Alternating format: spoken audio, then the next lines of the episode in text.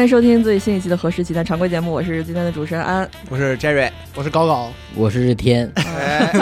哎，大家为什好么。大家都在笑呢？呃、对嗯啊、今天我们本来是找了八号来聊他最近看的小林泰三的小说，但是就是前一天他说他突然得了甲流，然后发烧嗯三十九度，就是已经说不出话了那种，呃对，就无法再言语了。然后我们仨就打算今天三个人在这儿录呢，但是这个中途就是上班的途中，公司里抓壮丁，然后就让日天说，要不你过来。捡到女高中生了。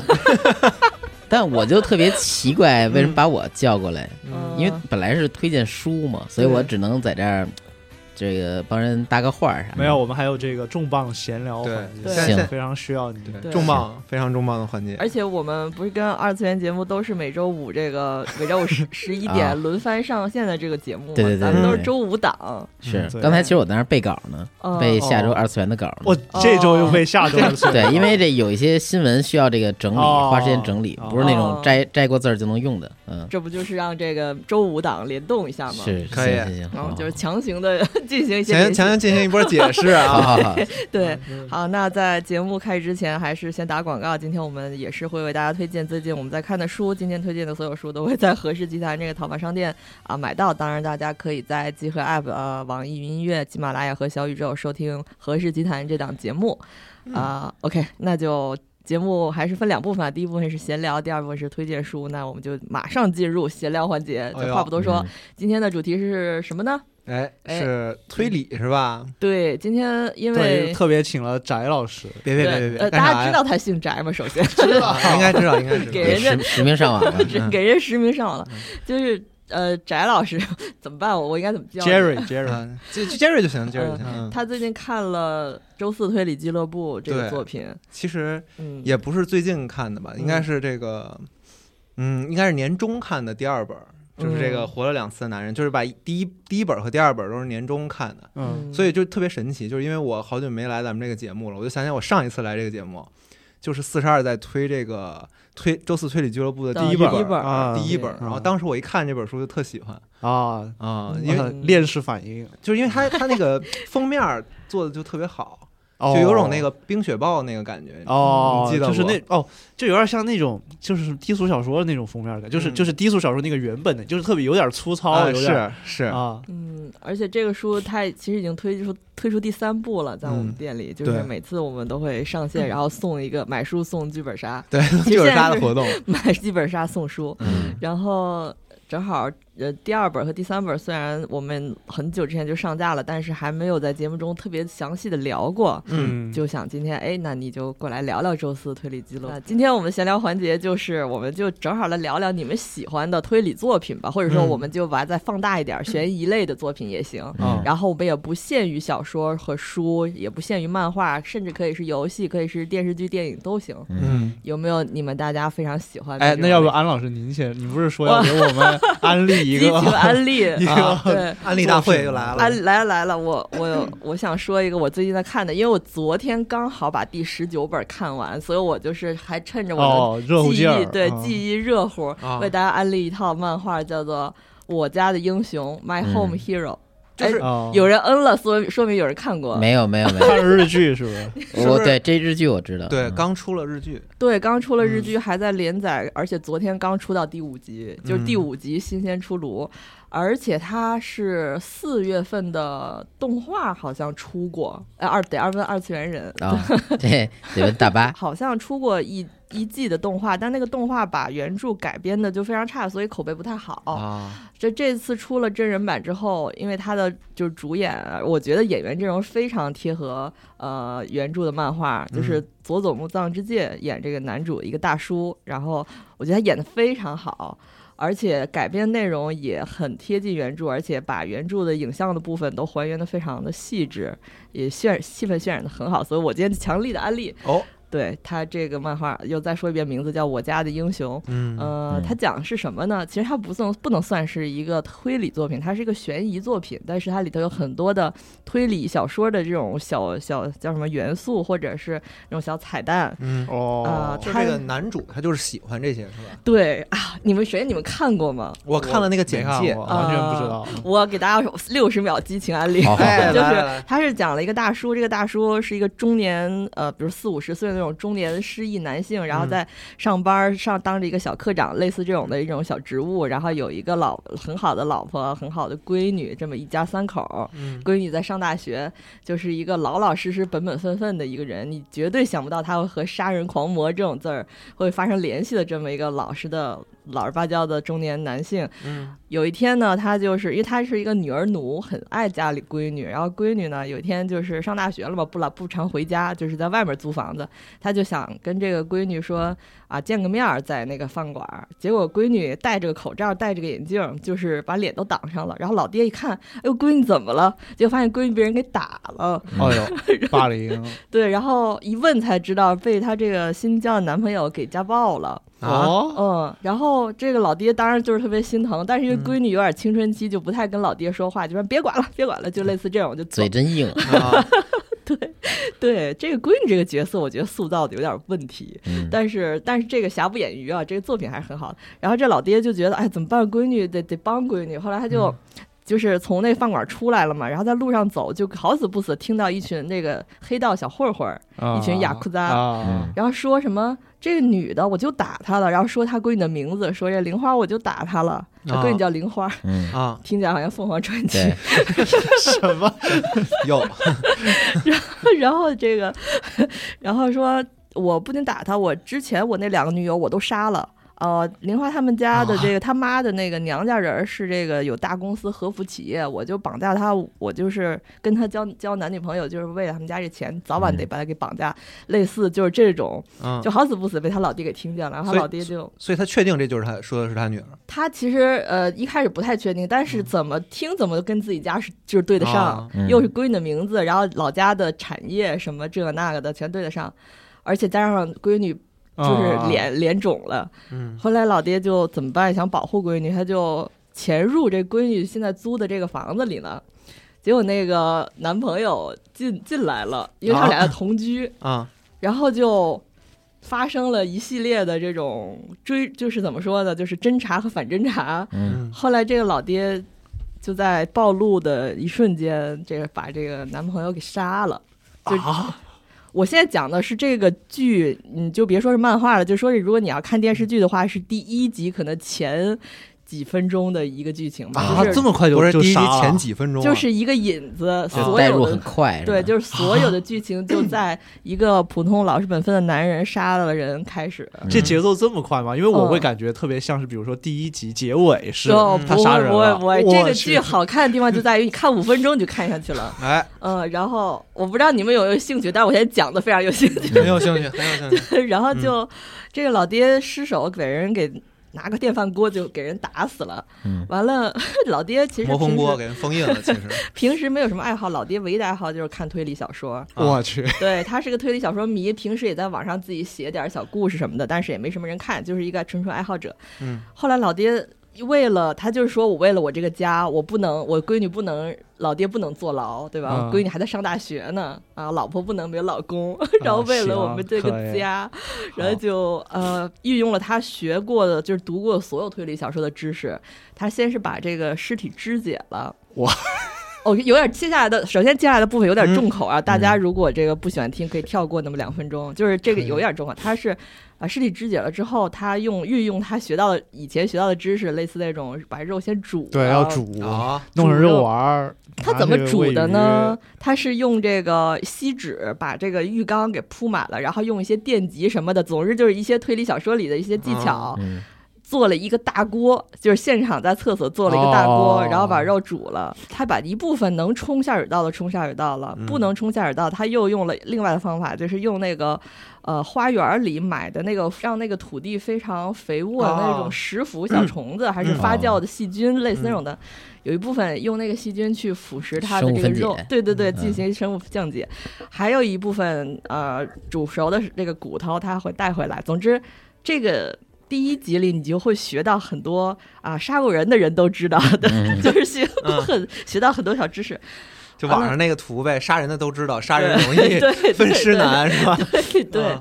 后来他就开始搞这个分尸，呃分好了之后，然后还有包括除臭，就是清理嗯血啊迹，啊然后啊因为血迹不是有那个卢米诺反应，那是叫对那是叫卢米诺反好应，像 是我怕我说错了，没事儿，多米没事儿诺反应， 嗯，然后。他怎么样？这个让血迹没有这个反应，嗯就是所有的这些小知识，他都给你讲了，包括那个杀完了以后，就是血溅到墙上，就是有那种臭味儿怎么清除，嗯，什么什么这个那个的，我哇去，塞感觉是个禁书，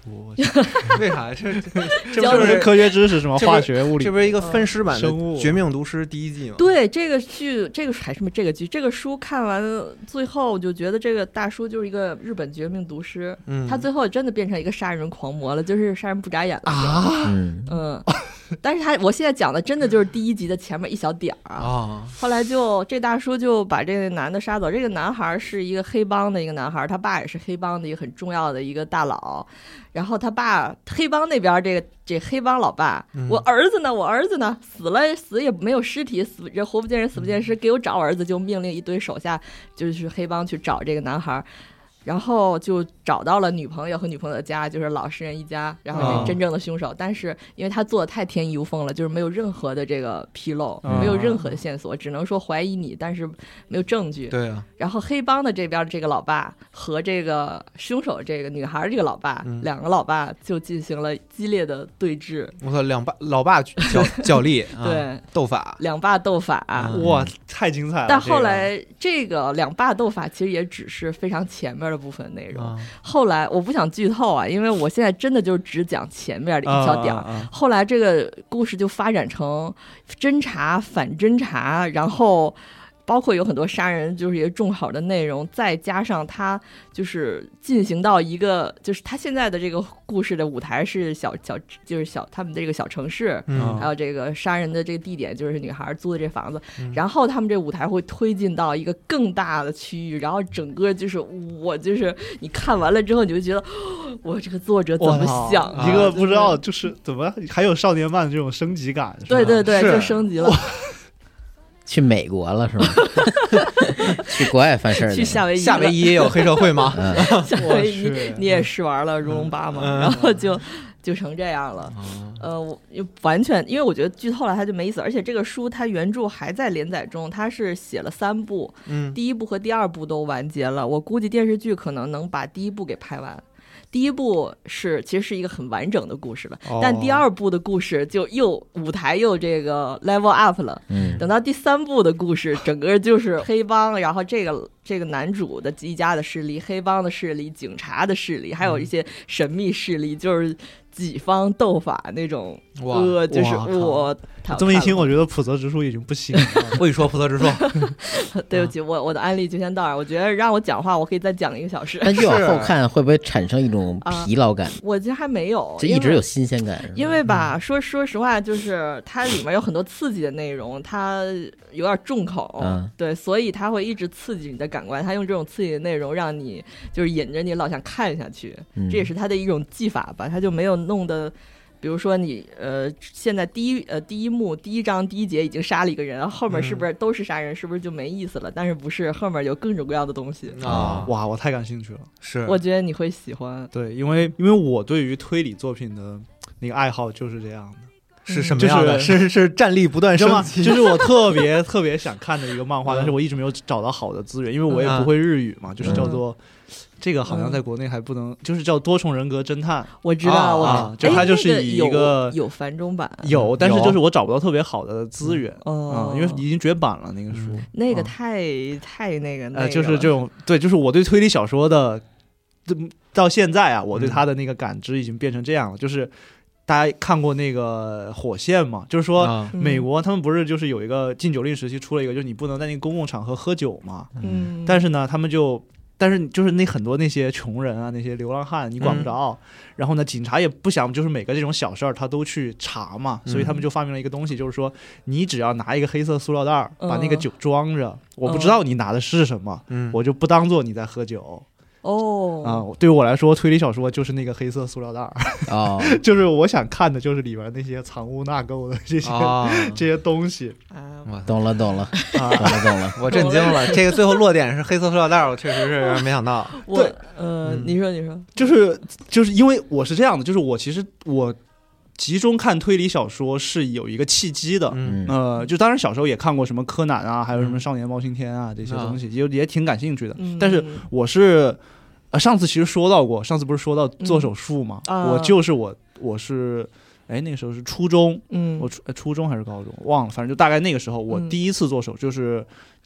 那个脚趾骨折了，哦然后做完手术之后，踢 到游泳池里，，那是对，那是暑假的时候嗯那个时连上候了暑假还有一个月呢，啊，我就没法出门了。我先是在医院里边住了一周多，然后就嗯在家里边待了剩下的三四周，嗯就不能出门儿，啥事儿也干不了。然后呢，我当时就我就让我爸，因为我爸当时最开始回来医院，他会来给我来给我带吃的过来嘛。嗯然后呢，我就让他去我们那个书店里边给我买书，我就让他给我买推理小说，我每天看一本儿啊，啊。然后后来我朋友来来见我，我也让他给我带书，就那个时候就看了大量的推理啊推理小说，就是集中看，天天看，每天看。然后，但我就发现，我有一个，就是后来总总结的，就是我我看了当时特别有名的两个书，就是我在其中做了一个选择，就是我喜欢哪个，不喜欢哪个。嗯一个是希腊棺材之谜，嗯啊这个是非常就是怎么说呢，就是盛名在外的一个黄金时代的那种，就是纯纯的本格嗯嗯啊、就是那种多重解答，然后唯一合理解这种东西的。嗯但我看完之后，其实我就一点也不喜欢。嗯然后我特别喜欢的是，我看了另一本，就是叫做这个《孤惑鸟之下》， 就是哦，经济金鸡下下咽经的济下那个。呃对，我不知道大家看没看过，啊就看这个看书怎么说呢？就是如果我觉得，如果你是喜欢希腊棺材的人，你看《孤惑鸟之下》，你就会觉得这个人有病，你就会觉得这作者那就是一个骗子。 嗯，但是我就巨喜欢《孤惑鸟之下》，然后从此我就走上了这种怪的，对，就是这种啊怪的，就是就所以我，其实我的口味可能嗯说起来更偏向于变革，或者说部分的这种新本格。嗯，就是会有很多那种，喜欢一个是首先它的手法，法可能很怪嗯或者很极端，比如说发展到现在的话，就是像嗯这种变革发展到现在，它会出现就是他们去设置一个一个一个世界观，嗯就为了去完成他的那个推理手法嗯对啊啊，就是比如说。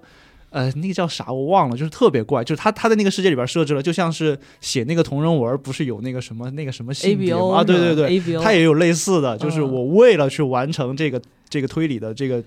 去，就是怎么说呢，这个呃手法的这个奇观，嗯我要去设计这个世界里边儿有一个就是比如说什么样的人跟什么样的人，他们会生下只能是说实话的人，啊，嗯，哦，你给我上一推理判断题，就是吧是 反正就是就是就是你知道吗？就是为了为了去写推理，我去构造一整个哦，特别诡异的一个世界。是你让我想起来，我前两天看的一个书，名字叫《药引侦探》，就是那个里头出现的所有的侦探都嗑药了，然后都在说胡话，就每个人说了一版的胡话，最后你判断谁是在假装说胡话，天马行空，就像你说的是。，还有一种当代小游戏进入进入侦探世界的感最觉。后他那个解法就是纯纯的在做方程题，就是每个人都在说胡话，但是真正嗑药的人会说的是，你把它当成一个、一个一个未知数，然后你去解，他们有事是几个人有共同的解，哪几个人没有，哦哪个事实才是真正的胡话，哪个不是，嗯就类似这样。那嗯还有，然后那你说那个弹丸论破，不就是你说的这种吗？但我没玩过，就那那个世界里所有人都不正常，那哦个世界也不正常，所以才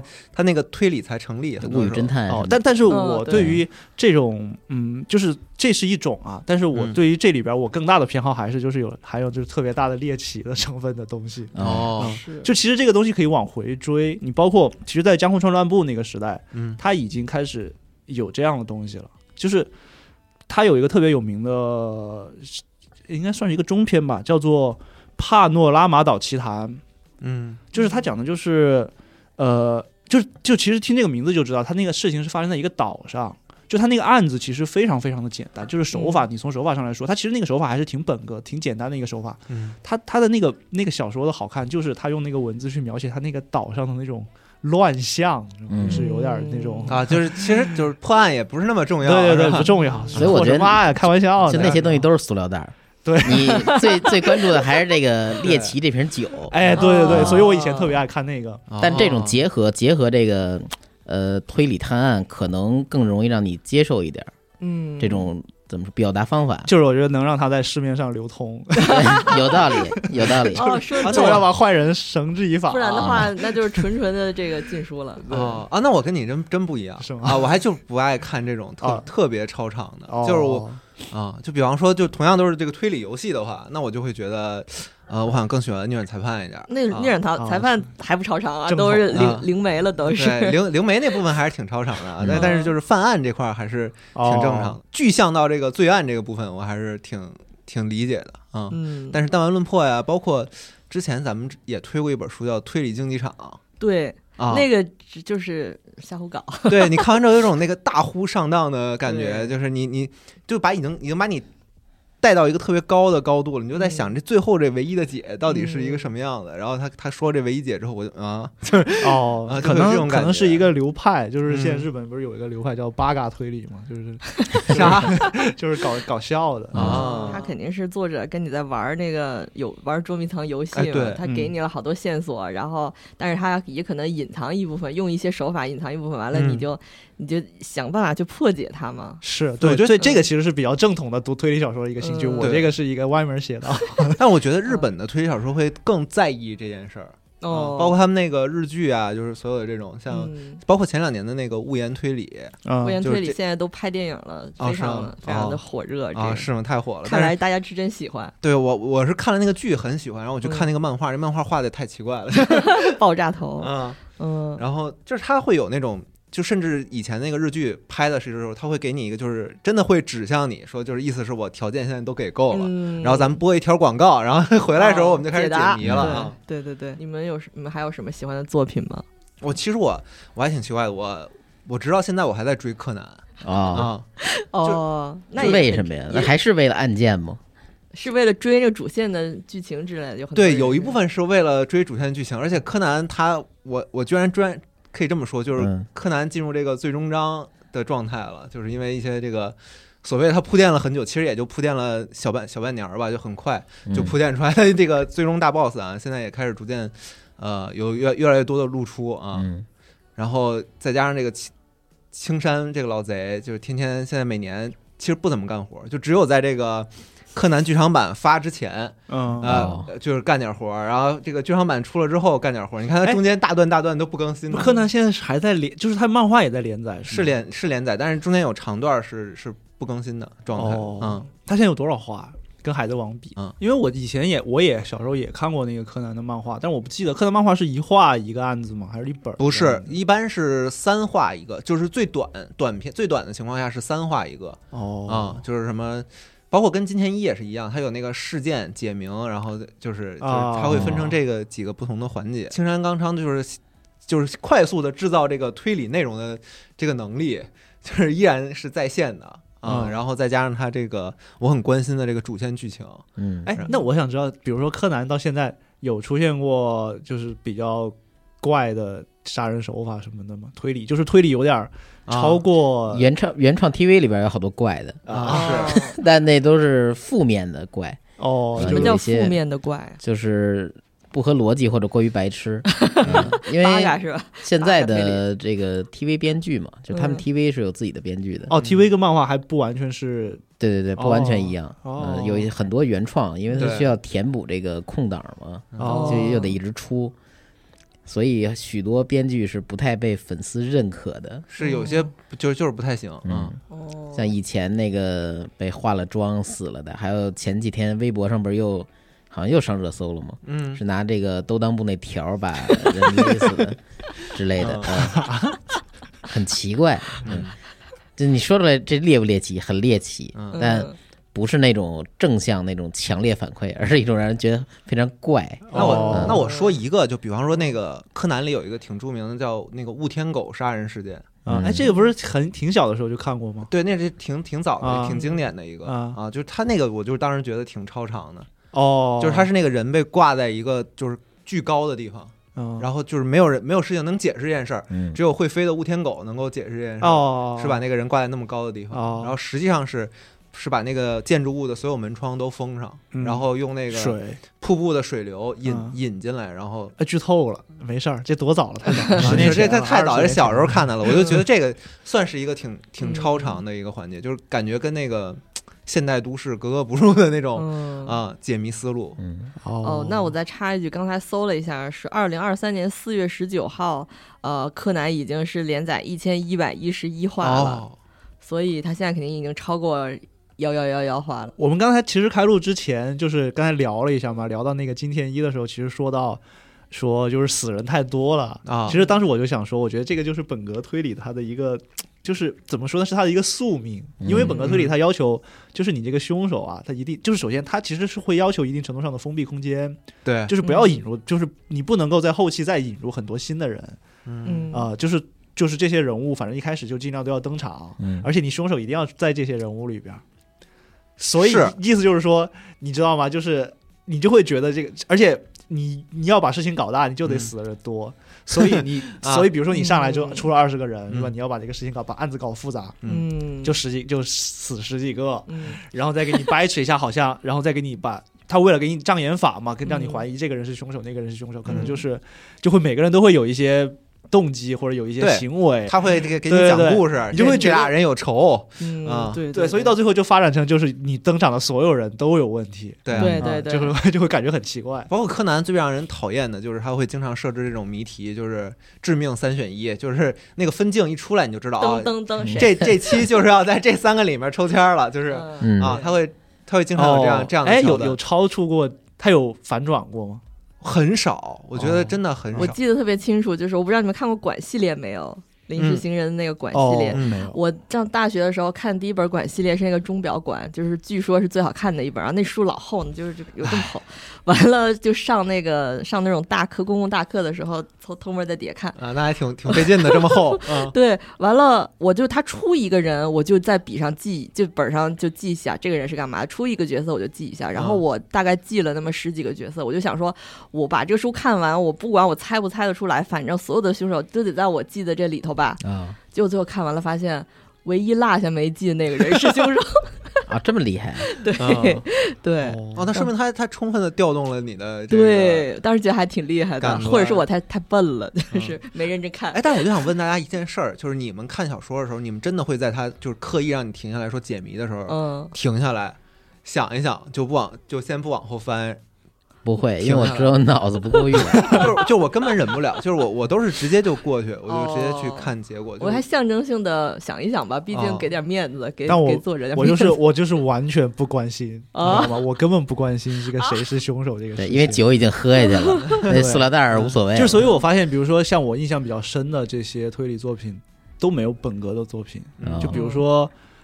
呃，以前看过的特别喜欢的那个《杀戮之病》，那是一个非你怎么常不经典就的专看这种 这个，因为因为那就是那那个是我看过的第一个叙事轨迹的作品啊？对对对。啊、它就是它其实只有一个续轨对，啊，但对是反正就是非常精彩的一个我小啊那说书好像还是找你借，找日天借的。 是那本，书现在卖巨贵，对因为因为就没有再版了。因为它是挺早之前新星出过这个简中版，然后就再也没有再出过，可能是因为太中尺度口了太大对了嗯尺度有对点太大了。现在那中文版按理说应该是没删减的，我是高中时候看的嗯那本书。嗯反正《杀戮之病》，我就觉得它的叙事轨迹虽然就一个，嗯，但是因为过于关键，以至于这个这个剧本吧嗯是没法被改编成影视作品的，啊是就你不能让人看，嗯就只是只能让人读，嗯然后才能感受到它那个叙事轨迹的巧妙。嗯嗯，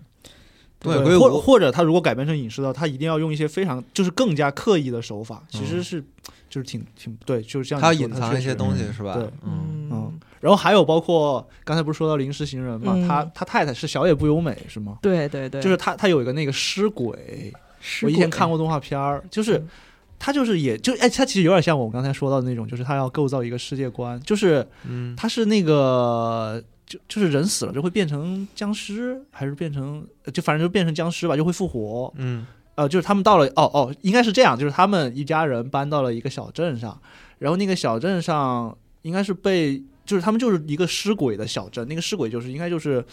是死了之后会活还是怎么样，反正就类似于丧尸这样的东西。哦，啊、然后我看那个那个动画片，我就完全不关心，就是你知道，我就我就已经忘了这是一个跟杀人啊、推理啊、啊谁是凶手有关的动画片，我就是纯看那个尸鬼的那享受些，世界 观去了。哎，对对对享享受这样个的啊独特的设定， 嗯可以嗯嗯哎，但是这我感觉是现在推理作品的一个一个趋势啊。就像我以前就我们提到那些推理作品，很多时候你的主题都是你会想到那个案子，嗯哦对对，对，是然后就是经典的推理的人对。但是现在的这个推理作品，经常就是做回来了，就做回这个角色的这一部分，你会想到的是那些特立独行的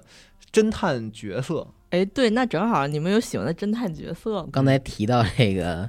金田一啊，嗯我就突然想到什么，想到古龙笔下多个主角儿，啊陆小陆小凤凤和楚留香。啊，哦，就其实想想，他们也是古代侦探，是这也、哦也在我后来查的时候的，也是被誉为这什么东方福尔摩哦斯类似那对种感觉嘛。对，古龙老喜欢破案，但想我起来以了陆小以前凤每一部都有，嗯对哦对，然后我以前看的时候完全不关心这些，但仔细想想，好像都是最后揭明一个凶手或者什么的。嗯它跟金庸的这个主题啊和这故事格局完全不一样，是嗯，嗯而且它这都是架空，有许多架空的东西。嗯你把这个历史朝代啊撇去，跟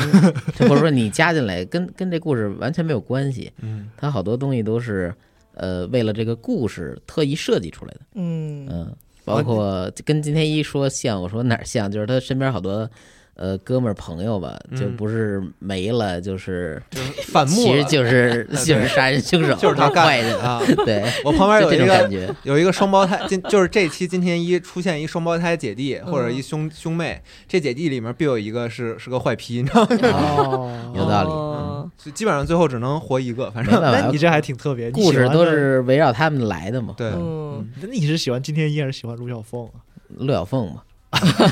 对呀、有功夫还是？呃，有有这个，我比较喜欢武侠，其实，嗯在接触就是意识到它是个侦探推理作品之前，我还是比较欣赏它这个武侠部分，嗯我完了，嗯你看这期没人喜欢推理，对因为你知道都是喜欢那塑料袋儿里边儿的东西。啊对，因为推理这个东西，你要一聊，就是很多人就会婆罗门那那级别的话，啊你这样哦是说的不对，这样我得这样说或者怎么样，肯定会有人嗯提这提那个。然但后我就觉得就是 也没有办法，就是因为推理到现在已经发展了很很久很久嗯，了对就是已经衍生到对哦就是各个就是流行文化的那个层面里边去了。我觉得 就是你你喜欢看那种特别本格的，或者是就算我喜欢玩逆转裁判，我觉得这都是推理爱好者嘛，不需要、大家不需要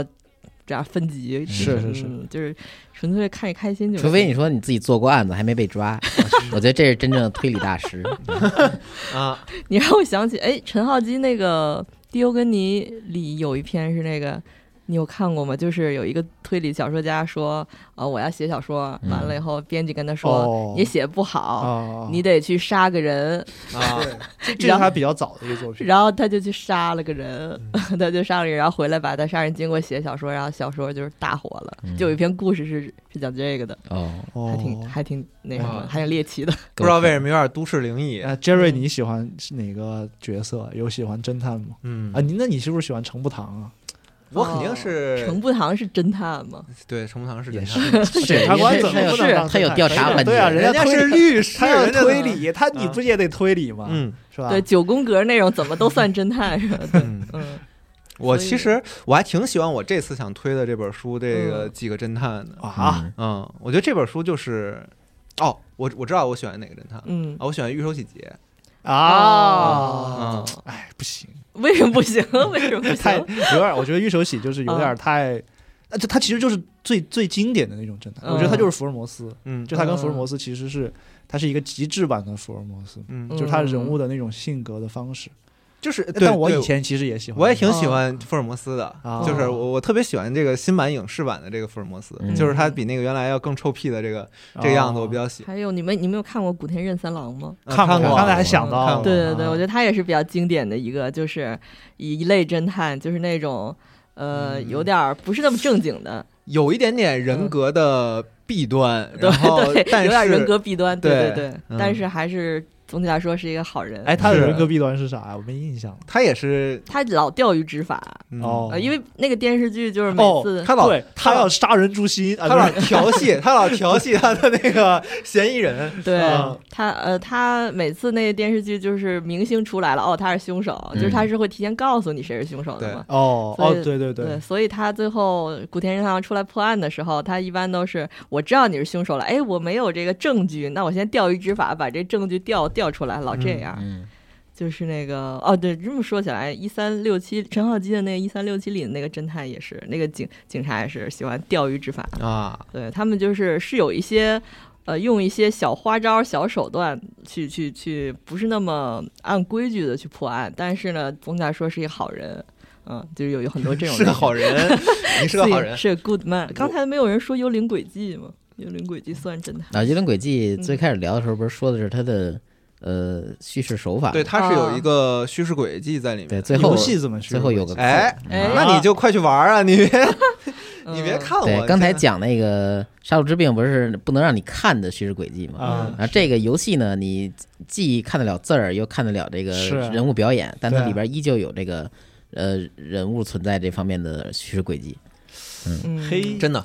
这个《幽灵轨迹》真是太值得一玩了，嗯，绝对是我觉得巧周最高水平的一个创作。是嗯，哎，但是说起来，你们不觉得玩逆转裁判最后就是一开始的时候，能不看攻略也可以过，嗯到最后玩到后面那几个案子，就是那种你就全质疑他，就是全质疑，就有些对话你就必是须，每一个就质疑，有些对话你必须全质疑他，他才能触发。 就有一些没道理，最后不知道怎么玩的，必须得开攻略就玩。是我都质疑完一遍，我都忘了我刚才说了啥，对就反正他不管他说什么，我就质疑你，对你有问 题啊！对啊，这游戏怎么变成这样了？对，嗯我刚才就是录之前还想专门想到了一个，其实我前两天也想到，但是忘了，刚才又想起来了，嗯就是一个韩剧，就是因为我刚才不是说了一堆嘛，就是啊其实跟那个推理悬疑都没有太大关系，嗯嗯，呃，啊有，但就是是那种葛的，这个是比较比较比较正统的，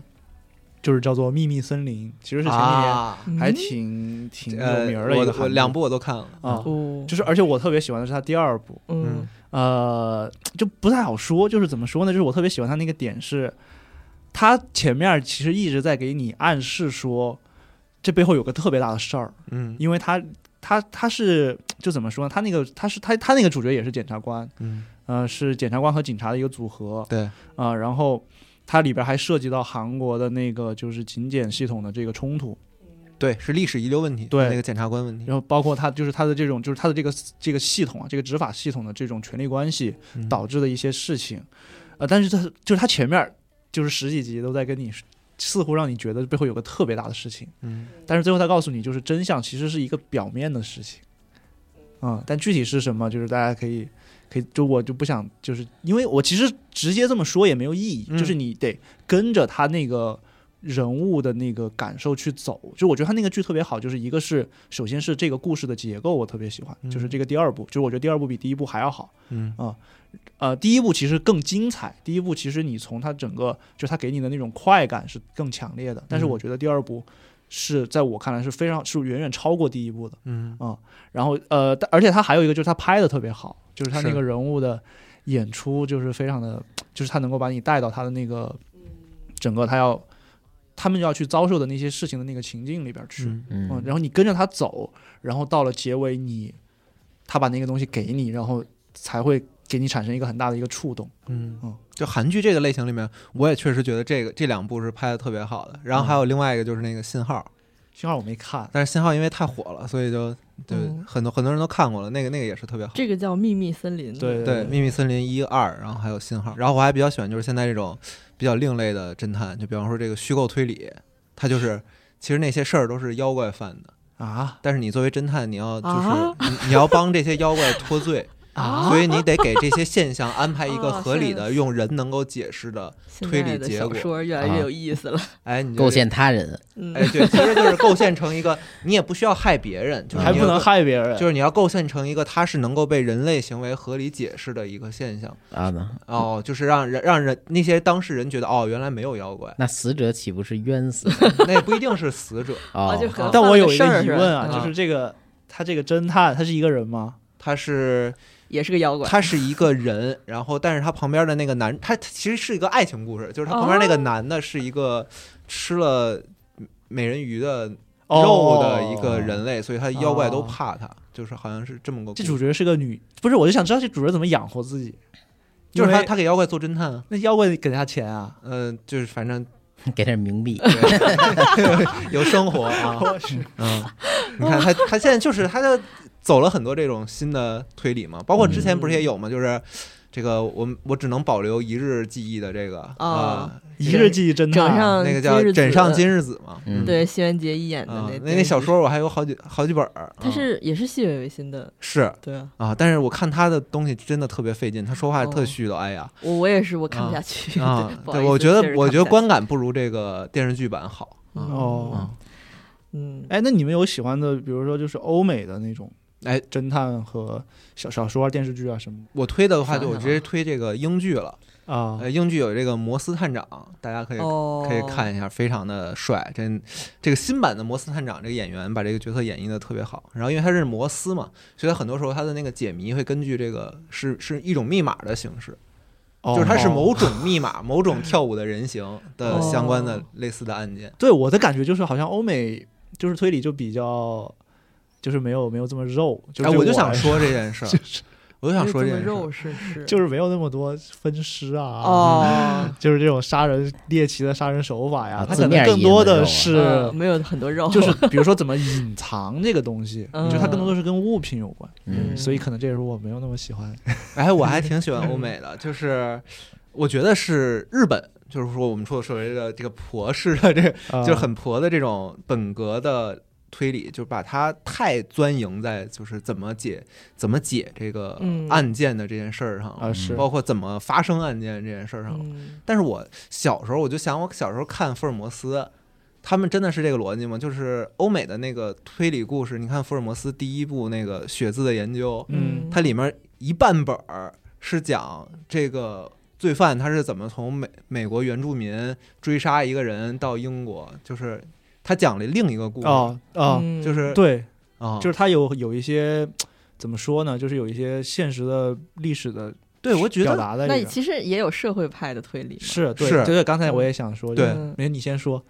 就社社会派推理就是他会讲很多这个社会现实的东西嘛，对对对嗯。但是我就感觉，好像欧美这些人，他们写这个东西，他还是围绕在说要要讲一个故事这件事儿很重要，但我觉得那个是因为那个时候福尔摩斯那个年代还就还没有成型，就没有确立。立这个规则对。所以就越玩越花，越玩越花。就是日本有一种，哎，我设立一个专门的赛道， 就是大家对一对定要在对这里面卷明白哎，对，嗯啊。对，我觉得对好像很就多是时就是候，玩这个，对很多时候我喜欢看那种推理作品，反倒不是这样的啊。嗯我还我还都挺关心这个，就是我们说叫什么这个硬汉推理，就是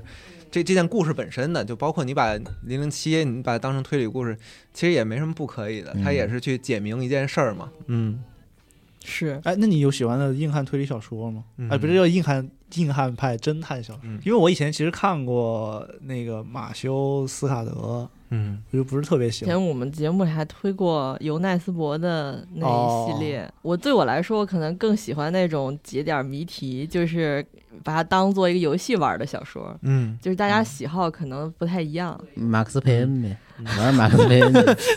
啊，那嗯硬汉侦探。嗯，刚才提到欧美，然后又嗯提到硬汉侦探，我就想到俩形象，一个是蝙蝠侠，嗯还有哦一个是 Dick Tracy，呃，这两个 Dick 嗯 Tracy 就是呃戴着一个黄色礼帽，穿着一个黄风衣的这么一个形象，嗯他是应该是漫画改编吧，以前也推出过真人电影，嗯，不过这些东西其实跟推理也没啥关系，更主要的是展现这个主角有多帅，多么能力挽狂澜。哦，还是做角色，对，但是我我想，对不起，我想补充一下啊，我就这个《我家的英雄》里这个电视剧吧，我曾经啊给就前两天给喜字安利过，因 为啊，里头那个就是第一第一集的前五分钟就被杀了的这个小混混儿，就这男朋友、嗯就被煮成排骨了。这个人是那个《假面骑士圣刃》的男主演的，就是《假面哦骑士》演的。那然后呢，洗澡师说我看不了这个，看不了这个，我就说，哎呦，有你喜欢的演员，也有你《假面骑士》演这个，演了一盘儿排骨。啊哦可以然后他说：“不许你说我们这个假面骑士是排骨。” 然后，然后他说：“我绝对不能看，我会伤心。”嗯然后他就完全拒绝，然后说：“现在在他面前提都不能提。嗯哎，但是他是那平你等他是那你平等的喜欢一切假面骑那士吗我你可换能个法他最儿跟喜欢这个圣刃吧。你可跟能他说我也不这知道。这里面有你喜欢那个假面骑士，嗯 然后你这话说太还可全以还可以还可了 以，吃你应该就是告诉他一半儿。冲突性画面，然后嗯裸露镜头，就是 这 太裸露了，就是太裸露了。啊，其实吧，讲真的，就是这些新生代演员演完《假面骑士》嗯能再接戏就不错了啊。好多好多那种像演完《假面骑士》的这种新生代演员，可能嗯以前就拍个写真啥的，嗯，之后连接戏的机会都很难再有。嗯，嗯，能再演一圈儿继续这个接着戏，就真的嗯万幸了，已经算是。为啥呀？就因为他们都他是们新当演时员挑他嘛是因为便宜，嗯，都是哦小年轻的对这种小小新新人演员。许多其实出不来，像什么福士康泰呀、啊，然后竹内良真对他们这万里种挑一了对，已经算是很罕见的了。嗯这种情况哦是，哦所以我还以为假面骑士是一个出明星呢，没因为没有，因为我最喜欢的假面骑士就是变成了大明星嘛，就是这个小田切让。啊，小年轻上也是啊最应该是还是凭借自己的努力，对，主要长帅不愿意提，主要是长人得家有帅这艺术家气质。是，所以我我这个是曾经试图给这个喜字安利我家英雄，但是安利失败，现在导致不能在他面前提这个名字。道德绑架他。你 说你你喜欢这个人，好不容易人家接一戏，对你还不看，那人家啊不就没戏接了吗？就是啊虽然说是演了一盆排骨啊，但是、嗯，但是也是演啊。对嗯好好，那我们就是别说 这个了，就顺着来吧，说说 Jerry 最近看的《周四推理俱乐部》这本书。是必须说一下这本书啊，因为嗯我刚才也说了，这个是我觉得像英国推理小说。的那种嗯，就是它可能不太受我们刚才提到的种种框架，就是本格呀、嗯社会啊这些典型的分类啊。我觉那都得是日本的，对，所以我觉日本得这个作者他想的很明白这件事儿，嗯就是推理书本质上它就是还是一种故事。嗯然后我觉得这本书最大的给我感觉就是他把这个故事讲得很易读，就是讲得很好，讲得很吸引我，然后它的易读性达到了一种很高的。程度啊，嗯嗯这也是我我特别推荐这本书的地方，就是它也使用了那种 POV 的视角的写法嘛，嗯、就是他是四个人都有吗？不是不只是四个人，哦就是甚至是你出场了所有人，对哦对，死者啊，几几乎出场死的者 POV，、对所有人都会有他的哦单独的视角的这种章节，嗯然后做到了什么程度呢？就是这个这一个章节你翻可能就五六页儿啊。然哦后，但是在这五六页儿里面，你会感受到，哎，这个人他从刚开始有一个什么问题，然后在五六页之后得到了一个什么结果，就是每一个章节其实都是这样，就是五六页之间每个人得到了一个什么结果，然后嗯共同在推进这个故故事的往后。当然，这个结果可能很小，就比方说我之前提到的这个呃死者的事儿，就是它里面塑造了一个特别唯利是图的老板，啊，就是开头就讲他开自己那辆怎么怎么牛逼的车，然后车里面放着多少种这个水果打成的这种有益于男性健康的果蔬汁嗯啊，啊，怎么 着？啊，他把自己的车一下就开进了这个给残疾人停放的这个停车位儿，哦，然后哦下去跟人聊天儿，哦，他然那后个养老社区去了，对，哦然后走的时候呢，以他看到一个老太太这个在轮椅上哦嗯啊，疯狂的就是冲他喊，嗯，啊，然后结束，然后他走的时候，甚至还喝一口自己那果蔬汁儿，嗯开车从那个残疾人专用道上走了，说现在人什么毛病啊？我先来的，嗯就是就是他在这个短短几页中，把一个就是唯利是图的，然后自以为是，觉得自己是这个世界的王，嗯，这么一，个很让人厌恶的商人，就是给刻画的很形象。嗯，然后但是可能过两章节之后，在另一个人视角里，你就会看到他在一堆人就是团团簇拥的情况下，嗯嘎嘣儿一下就就嘎了啊，嗯这也是很有可能的。哦，所以明白了所以它它产生了这种非常好的易读性。然嗯后除此以外，就另一个事儿就是，如果是在推理这个环节里，就我们说到 POV 的话，就是大家一定会想到，就是它非常适合做很多这个叙述性轨迹嗯，啊。然后这个、哦就对我说了一句话，但其实这人不是我，类似的那种，就是我说了一句话，然后嗯但是这句话可以用凶手的方式也可以解读，嗯，就是他也说得通。你第一次读的时候，哎，你感觉好像好像就是正常的一个台词，嗯然后你看到后面哦，他当时是以凶手的身心态说这句话的时候，你就知道哦，他可能表达是另一个意思，哦啊，就是还这挺种哦这种比较典型的这种这个推理阅读的体验吧。嗯然后，但是我就想说，我不是太在乎这本书推理的部分嗯啊哦，就说这个 POV 这件事儿，嗯，它里面有一个经典的环节，就是你可以理解是那个中心人物，就是四个侦探里面有一位叫乔伊斯的侦探。哦，乔伊斯是中心人物。呃哦，对了，其实可以给大家先嗯介讲绍讲一那下，四就个是侦探，对，对就是对其实之前四婶也讲过，这里可以嗯再跟大家说一下，就这个周四推理俱乐部，它的有一个一大特征，就是它的四个主角，呃，两男两女是对四位，就是年纪非常大的，他们在是住在一个养老社区里边的四位一个高档养老院啊对啊的四个老头老太对太，对对，四个老头老太太因为什么来的，其实都各有这个各有能耐啊。就有些人是因为自己生前的这个努力，有生些前 啊不是自己年年轻时候的努力啊， 一下子变还是成活这死变人革，完了。嗯啊，有有些是因为这个子女非常厉害，总之就是他们相聚在这个养老院里。嗯然后这里面看上去最普通的嗯是我刚才说这乔乔伊斯，斯，啊啊，嗯就是他是一个是一个护士护，士，实际对上是对对，一因为个另一个老太太原来是个特特工对那个对，然后还有一个是一是一个个医硬生汉，就是对一那个种，叫罗恩的对对对是工党领袖，对对对，然后另一个这个叫伊普拉辛的是对这医生好个像是一个心理对，就是感觉就是心理治疗师，啊，嗯，就每个人都是相当于自己这个在工作的时候都是比较杰出的这种对人吧。然后只有这个乔伊斯，其实他本人看上去是比较平凡的啊，嗯他能来这个高档养老院。哦，是因为他毕竟是因为他女儿挣大钱啊，啊，是那种大老板啊，哦哎呦 所以这整个三本书里面就会有几个固定的环节，叫乔伊斯的日记，就是你去读这个乔伊斯写的日记，哦从他在第一本儿他是怎么进的这个周四推理俱乐部，就是本来就是四个老头老太太嗯闲着没事儿干，嗯就是我们要解决一些事儿，然后其实是在这个特工这个伊丽莎白，嗯对这前特工伊丽莎白的这种这个支持下吧，就是办长期办这个活动，然后到后来呢，这个养老院里就开始发生真正的案件，嗯然后几位侦探呢就。你你说他们是侦探吗？其实我觉得这事儿也挺有意思的。嗯他们是某种程度上是侦探，但更多时候他们是那种，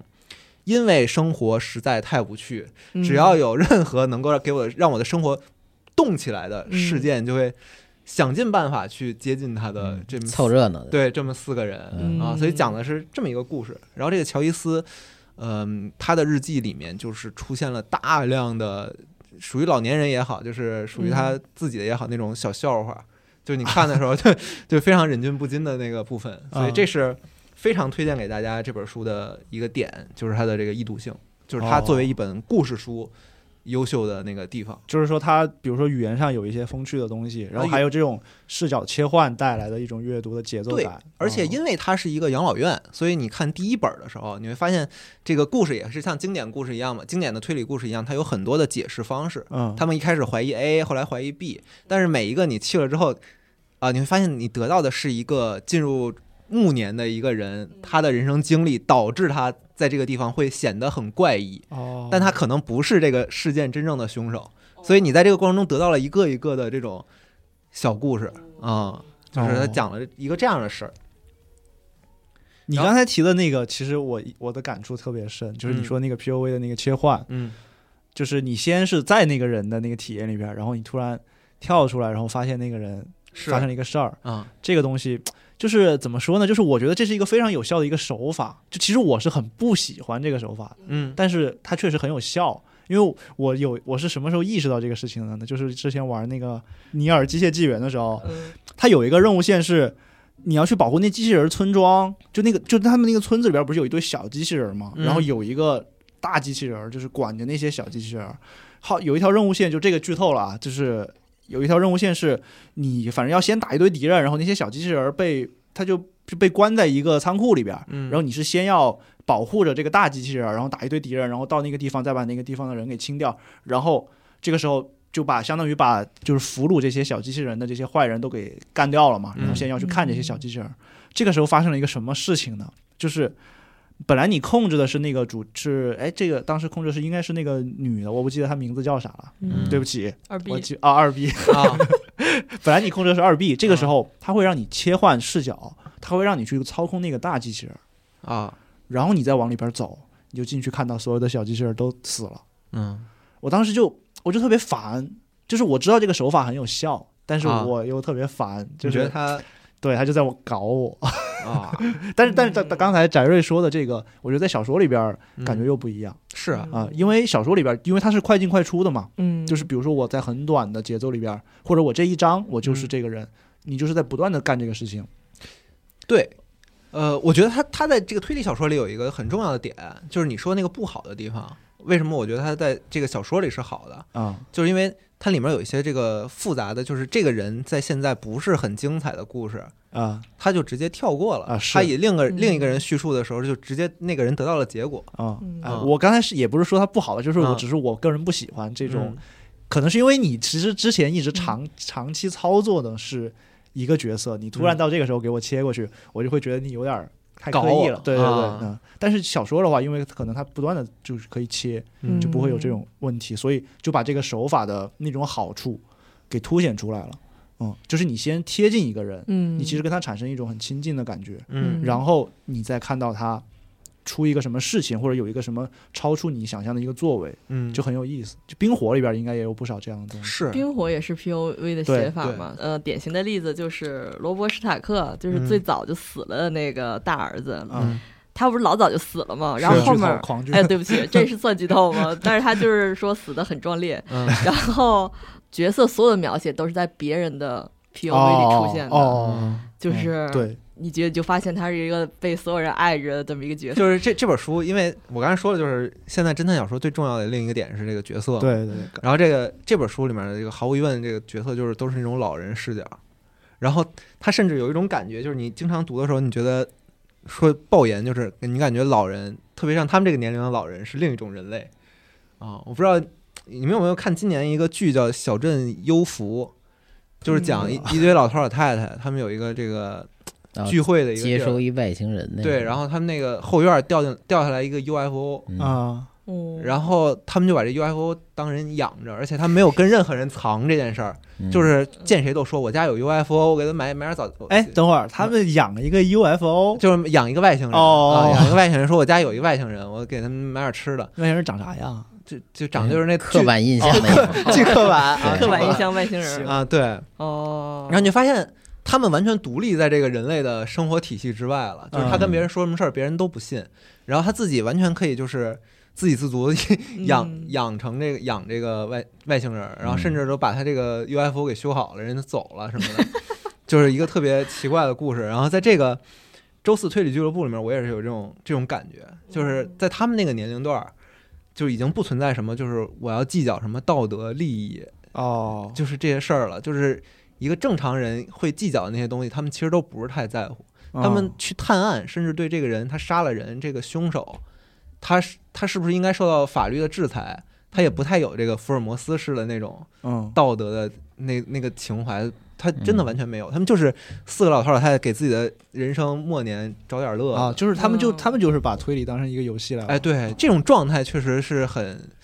很让人很很意外的一种东西，有点像是这个侦探界的赤焰战场哦，啊、就是一一就堆说一冷门电影，老年特工，呃也没有那么冷门吧，嗯。然后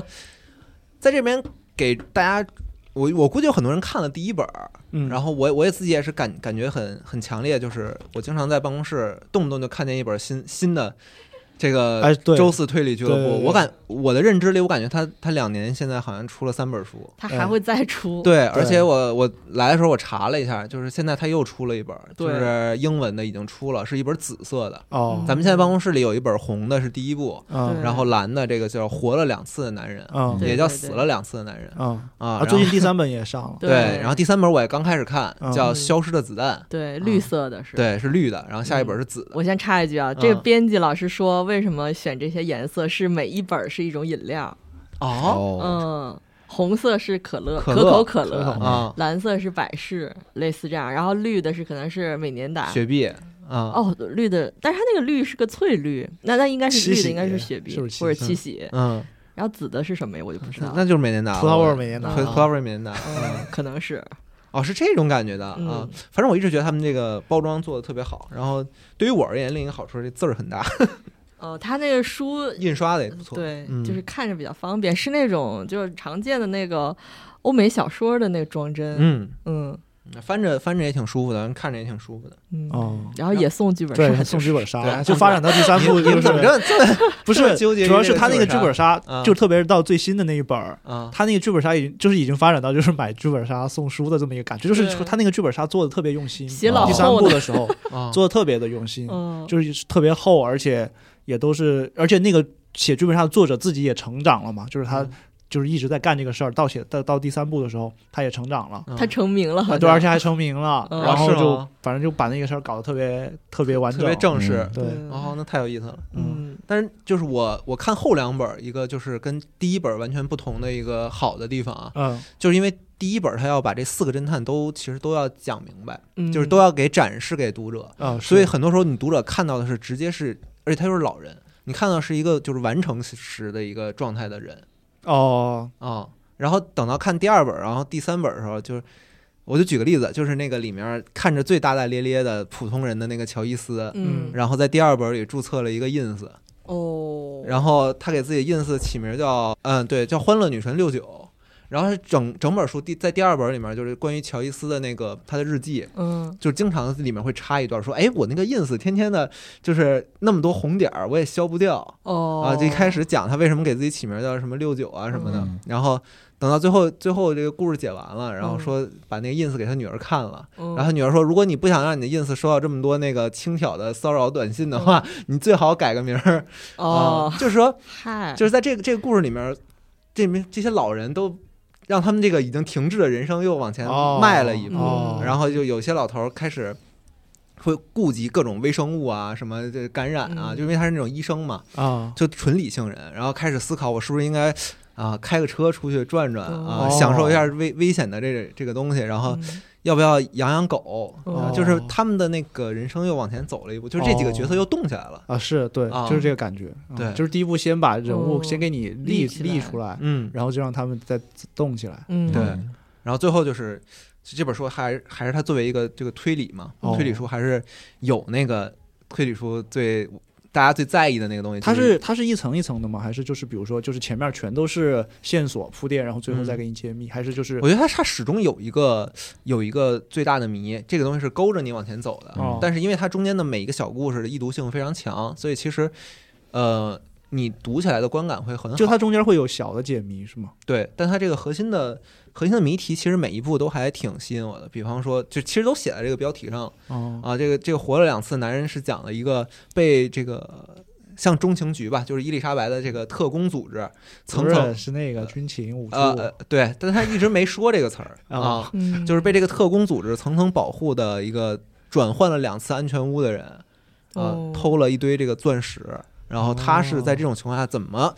被人射杀的？然后他的钻石又去了哪儿？哦这就是哦，这是明白第二部的一个核心的一个问题明白啊、哦然后，然后第三到第三部的时候，这个乔伊斯又开始这个。开始物色老伴儿， 我从我看的这个剧情开始，哦因为他还有因为夕他是阳红这个对对呃，不只是他，就是还里面还有那个罗恩也是，就是对。然后你你看完后，你会对这里面角色越来越有感情，啊是我刚才就想角色有说，种我感觉翟老师已经对这些角色搞对是加真了已经对越来越有感情。然后往后他那读就个是有一种陪伴的感觉。对哦啊、就是我觉得推理小说，因为很多作家都会以这个单一的。呃，侦探为主角嘛，是然后叙述无数个故事，然后你看的时候是有会有那种陪伴感。我这本书某种程度上说做到了这一点吧。嗯哎，其实是，就是比如说咱们之前说的大部分的那些推理小说，它更多的是嗯单一的，就是它靠这个案子来取胜，对，嗯就是说我这案子就是一听就特别不可思议，嗯，然后再让你去想。但是其实像福尔摩斯啊，或者以前的，他可能就是是或者角比色如说最经典的那些嗯硬汉派的，都是那个角色对带着你走。是角色在起主要作用。嗯、这本书给我感觉也是这样，就是我非常爱读他们的日记啊，他们那些聊的那些闲天儿啊，这些东西。那好，那我们就从这本书到下一本推理小说。就现，那你现在就说到推理了，那我就讲这个吧。嗯我这个就是一个，其实它怎么说呢？就是说它是推理小说是开玩笑的，就是嗯它是一个没有推理成分的一个纯纯的一个社会派，你知道吗？嗯就相当于纪实文学啊，对，他是他啊是一个调查记者，他写的一部关于亚马逊的书，就是那个亚马逊，就是那个电商公司。哦，嗯 对亚马逊丛林，对，这这本书叫亚马逊公做主叫做吕丹，嗯嗯、它副标题叫做《无所不有与一无所有》。呃，它这个它这个吕丹呢，其实它的那个原原本的英文标题就就是那个呃 fulfillment，呃这个词它除了有履行义务，嗯满足就是需求的，还有一个就是满足感的意思，就它其实是一个双重、双重的语义。嗯，就是它为什么会用这个为标题呢？是因为呃，亚马逊有一个履单中心，就是那个嗯是他们比较关键的一个业务的节点，就是嗯派派送的一个节点。嗯然后呢，它是通过呃，它是通过这样一个中心的名字和里边的工作者他的那种满足感的工作满足感的丧失的这么一个对比，来作为他整个书的一个大的一个怎么说呢，一种最基本的感受吧。嗯这就这个书怎么呃，我想想啊，就其实这个书我很早之前就看了，嗯可能一个月以前我就看完了。嗯、之前也一直说想推荐，但是又就又没有推荐，是因为有两个原因。第一个是，首先这个书它的写法其实是非常庞杂的，嗯嗯它不是一个那种特别框架性的写作。嗯，还有一点就是这个书看起来真的就是非常难受，哦，难受， 对，就是你看的，就是我每次都，就是最开始看的时候其实很兴奋，就是我就觉得，因为当时而且当时刚好是那个二零七七的那个那个那个啥玩意儿，就是 DLC 上的时候嘛，就当时哦在一个宣发期的时候，我就觉得，哎，我就觉得我说我看这个书，我觉得这个就是就是赛博朋克。嗯就是我们就活，就是不是我们，就是他在他的笔下的这个美国，你就觉得他们就已经赛博朋克了，嗯嗯就是这种大企业，然后和政府勾结，然后你的这些所有的劳动者，这些普通人、底层的人，嗯就是过着非常糟糕的生活的这种状态，我觉得就是就是赛博朋克。哦嗯但是其实你越读，你就越觉得特别的就不舒服，所以就是但是它是计时的，对吧？对，它是计时的嗯，嗯，它，嗯，它有它的很强烈的视角和观点，但是嗯它的材料都是计时的，没有没有虚构的成分，嗯，嗯呃，所以也是隔了这么久，所以就是有一定的距离了，然后可能我觉得再来说会比推一嗯较好。下，对呃，那就再再说回到刚才说的，就是它的这个庞杂性，就是也是这个书比较麻烦的一个地方，就是它怎么说呢？它是把视角放在很具体的事例上，就是就每个地区，然后还有它的各种各样的小的历史，嗯，然后去呈现就是美国当下的一个图景。就是因为你其实看这个书的简介，你看到他跟你说这个书讲的是亚马逊崛起成为什么全球最大的电子商务平台，你可能会觉得它是一个就是写亚马逊的书，就是比如说我去写亚马逊呃在哪儿成立的，然后这贝索斯又怎么怎么样，里边他们又经历了哪些大的什么收购啊、业务转型啊什么这如何如何成长为一个大公司，然后这里边可能再去讲它跟社会的关系，但它其实它完全不是这样。嗯在这个里边儿，就是亚马逊就是就是就比如说这个这个书，假如说它是一个项链儿的话，亚马逊就只是那根线，嗯嗯，就是它真正写的是那个项链上的那些珠子，嗯啊、那些珠子就是各种各样的，其实是美国的经济的一个变化，就是，呃，它这个书后边的简介里边有一段，我觉得还是比较比较明确的把这个书的一些主旨给讲出来了，就是他说，呃，这个书是始于二零零八年的经济大衰退，然后终于二零二零年的这个新冠流行。然后他说，这个资深的记者，他就一直在追踪这个亚马逊这个科技公司，但其实他在那个作者在前言里边也说了，对于他来说，亚马逊只是一个代表，他关心的其实不是亚马逊，他关心的是，呃，就是这种新的大型的跨国资本企业和美国当地的经济的关系。他选择了亚马逊，是因为亚马逊的这种经济模式跟实体的、跟实体业务的联系更强，包括它的配送，嗯，还有它对地方的影响更明显、更显著，所以他选择了以亚马逊作为一个穿针引线的一个线索。嗯，他实际上写的是什么呢？就是他会讲到，他说在亚马逊带来的这种一键下单的便利之下，中小型零售商他会面临一种不公平的竞争，然后劳工在高压的苛刻的工作系统当中工作，然后还有实体经济的持续衰退，传统社区的凋敝，就是他讲的是，呃，美国的这种分化，就是城城市与城，他在这个书的一开始就非常明确的点出，他觉得一个很显一个很大的问题就是。美国美国的这种再次分化，就是原本的那种贫富差距，地区与地区之间的贫富差距在扩大，然后城市之内、街区与街区、区域与区域之间的这种差距在扩大，然后人和人之间的差距在扩大。它是从这种扩大去写，然后它每一章呢会其实会有一个主题，但是它会选一些试点试点的人物，比如说，比如说我特别喜欢的是这个第四章，这章叫做《尊严：工作的蜕变》，它其实讲的就是，呃，就是巴尔的摩，就是看过火线的人特别熟悉这个城市啊。嗯他讲的就是巴尔的摩，他讲的是巴尔的摩的一个港口。这个港口呢，现在是亚马逊的一个配送中心，但是他选择了一个在这个配送中心工作的一个已经六十九岁的一位呃老年人了，已经算是。他为什么要选这个人？他就是这个人是这一章的一个试点人物，他是用这个人的一生来讲这个这一章的事情的。为什么要选这个人呢？是因为这个人他很早之前就在这个地方工作，就是呃，这个巴尔的摩的这个麻雀港，在以前其实是美国的钢铁企业的一个港口，嗯是一个大型的一个钢铁企业，呃，一个钢铁工厂，就他们在这儿生产，然后再通过港口运输出去。这个主角被简称为博，他就是很早之前就在这个钢厂工作，然后到后来，当这个钢厂他经历了这个钢厂从最开始的建呃算是刚兴起吧，然后到发展，然后到最后的衰退，然后最后他又没有办法，就还是只能在这个地方为亚马逊工作，就是他对这个地方已经产生感情了。就其实有很多年轻人已经离开那个地方了，但是他还是选择留在那个地方。按照他自己的说法，就是他其实对那个地区已经有感情了。嗯但是那个地区实际上是两代企业创造出来的一个地区，就是说他的年轻的时候，这个地区就是由钢铁厂给他建造起来的，他会有很详细的描述那个地区发展的历史，就是呃，包括那个厂区他们最开始怎么从由小变大，怎么越来越扩大他们的这些。呃，厂房的范围，然后还有包括工人住的地方，嗯还有包括他会讲到工人住的不同的区，就是你如果是不同等级的工人，比如说你是一个工头，你可能就会住在哪个街区；嗯你是一个普通工人，就住在哪个街区。如果你是经理，你有可能会住在条件更好的地方。然后他还会讲到当时他们劳工的生活条件，然后还有那个地区，甚至会有几万个家庭都是因为就就其实就挺像呃，不叫挺像吧，其实就跟我们以前那种国有企业的生活是一样的，嗯就是我你也所有的想到生活嗯都是被这围个绕东西着这围绕它，个对，所以他们会有功能自己的医院，会有自己的那个学校嗯，会有自己的教堂，而且这里边还会有那个除了有阶级的问题，就是有你是什么阶层的工人以外，它还有那个种族的问题，包括他们那儿的学校和教堂甚至都是分成黑人和白人的。嗯然后他会讲到说，在二战之前、一战之后、二战之前，工会是怎么发展起来的，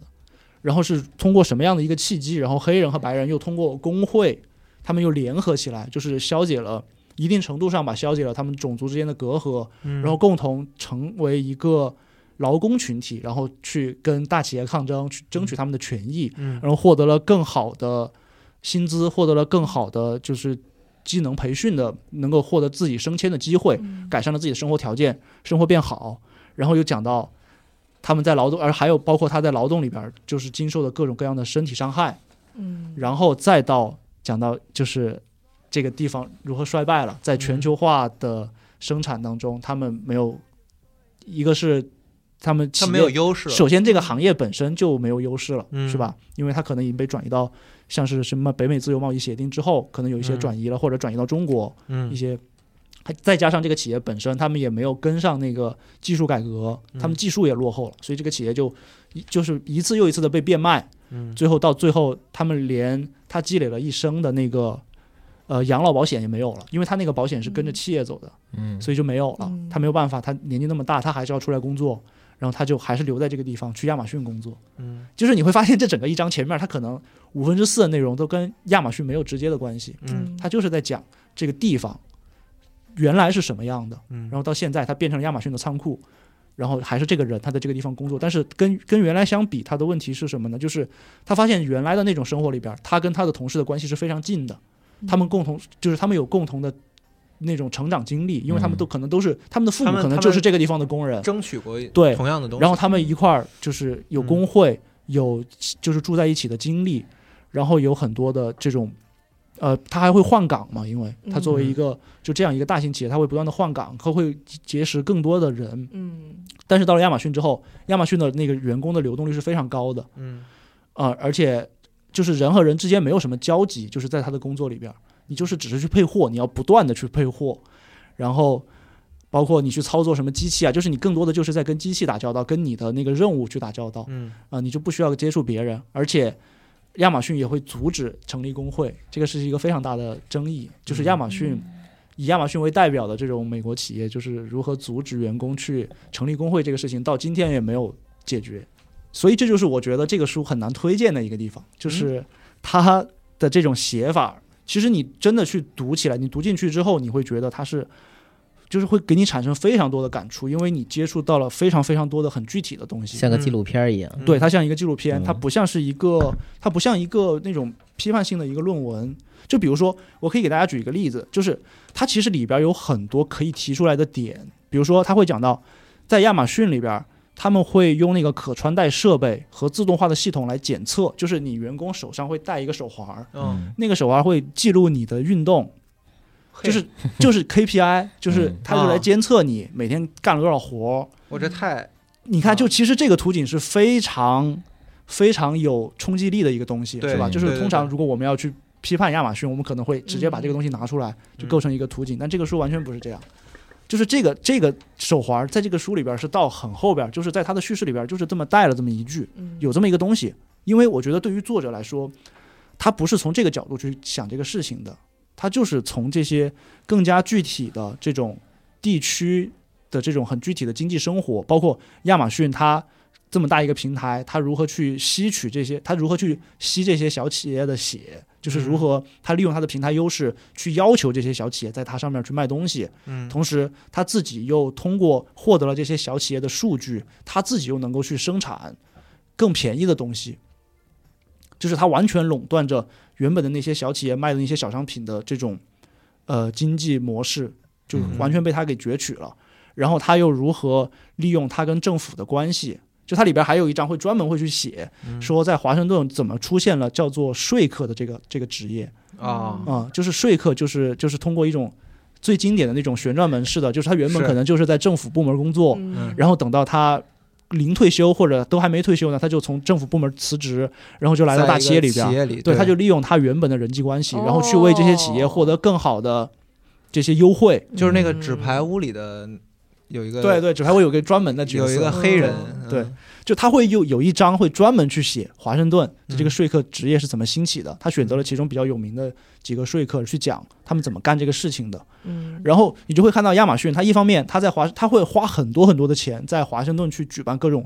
呃，就是它会去购买这些游说的服务，嗯包括它也跟华盛顿当地的那些政府官员有非常好的关系，那些官员也非常以，比如说能请到贝索斯来参加我们的这个宴会为嗯荣，哦然后他他要通过这种跟华盛顿的这种良好的关系，跟这种曝光，去向全美国展示他们是一个嗯就是特别呃怎么说呢，就是支持着美国经济的这么一个企业。嗯嗯，就是我们很强大，嗯我们很健康，我们支持着美国的经济，我们很慷慨嗯啊，我们跟政府的关系很好。但实际上，另一方面，他们在跟地方打交道的时候，他们就利用他们的平台优，因为他们企业大嘛，嗯他们就能够呃跟你去谈，嗯，啊要求你给我减减税，各种各样的优惠，包括这电力的优啊交惠。换一些对，嗯因为他们是强势的那一方，嗯所以地方就挖空心思，就要给他们出台各种各样的好处，去让他们到自己的地方来。嗯而且亚马逊他们甚至很多的那种，就这书里边会详很详细的解到，他、嗯呃，他们很多跟地方的谈判都是不公开的，嗯他们是私下谈的嗯啊、而且这是一个公开的秘密，但是没有办法，这个事情就是这么运运转的。啊啊、就是他会告诉你，就是美国有一些政府部门、地方的政府部门，就是会有一些编外组织，就是被嗯称为一种，比如说像一个顾问会一样的东西。嗯就就是那个顾问会，其实对于地方的一些政策会非常有影响，但是它不是一个政府部门，嗯，所以亚马逊就跟那个就跟这个顾问会谈，嗯谈了之后，这个顾问会就可以直接影响那个政府部门，那个政府部门其实可能就只有两个雇员，嗯可能这个顾问会里边有几个大人物，他们只需要在私下跟这个顾问会的人谈好这个事情，然后他们就把这个事情搞定了。嗯就是你就会看到这个大企业的这种两面。嗯所以在这个视角下，他其实他不过分关注说，就是说我带着一个手环去工作，对对对这因件为事对他来情说，的这就是一个不是那么要紧的事情。一个小奇观的那对个对事情，对他反而对不关心，他他更关心的是，就为什么可能你的就是工人整个就是对，其实就像火线那样，嗯就是对他关注的是这个系统，对对他这关注个系宏统观是的怎么东运西，运运转的，或者说他他关心的是什么走到这一步，就是你我让你带这个东西，你就就得带， 你就是没有办法不带，你不带有的是人带，嗯呃就是他为什么会走到、呃走到这个状态里？对对，包括像他还会讲到，就是说。地方政府跟这些小的企业主，包括跟居民又有冲突，嗯，因为为亚马逊的这种，包括它里边会讲到亚马逊有一个很重要的东西，就是他们因为亚马逊有一个很大的呃那个利润板块就是云服务，嗯云服务是靠那个基站，嗯然后那个基站呢，假如说你要在一个地方修基站，首先它要占地嘛，然后那个占地它还需要一定的安全性的要求，然后它还要用电，然后这个基站呢，呃，对于地方政府来说，他们是非常想要这个基站的，因为。呃，因为就是很多的传统行业其实已经倒倒闭了嘛，就是他们的嗯加工业呀、然后还有一些重工业都没有了，他们需要这个东西，这个东西能够给地方带来税收，所以他们就挖空心思的想要去拉拢亚马逊，让亚马逊到他们这个地方来修这个基站。但是对于当地居民来说，他们不想要这个基站，因为首先很具体的，可能我我觉得可能有一些人可能都不能理解，但是对于可能对于生活在那个地方的人来说，很重要的就是他们会提出说，我们这个地方是一个自然保护区，嗯我们有我们的风景，我们有我们的社那个社区的景观，嗯你要给我修个基站，那么就势必要设计你要架设电缆，对，你就会破坏我们这个地方的这个特色，我们就不想要这个东西，他们就会去抗争。然后包括那个电修电缆的钱是谁出这个问题也很重要，很多时候亚马逊就会把它转嫁到地方政府那儿去，然后那转嫁到政府那儿，那他用的就是居民的钱啊。而且还有一个问题就是，你修这个基站，这个基站是不带来当地就业的，就是他的钱只会给到政府。由政府部门，如果他做得好，他可能再去分配。但是对于当地居民来说，他们没有就业机会，没有钱，没有就是那种毛细的社会的经济生活的那种流通，没有嗯直接看到就是对他们利好的东西。对，就会产生很大的冲突。嗯，我觉得就是这个，这就是这个书的这种，但是你读起来真的是很难受，嗯 就是觉得很，呃，有无点奈无力吧。可能也是因为嗯它的这个试点比较大，所以它其实给你带来一种无无奈的一种无力的感觉。而且他也没有妄加褒贬，都是呈现一种现象，让它读嗯其者实去有思 考，就是它的、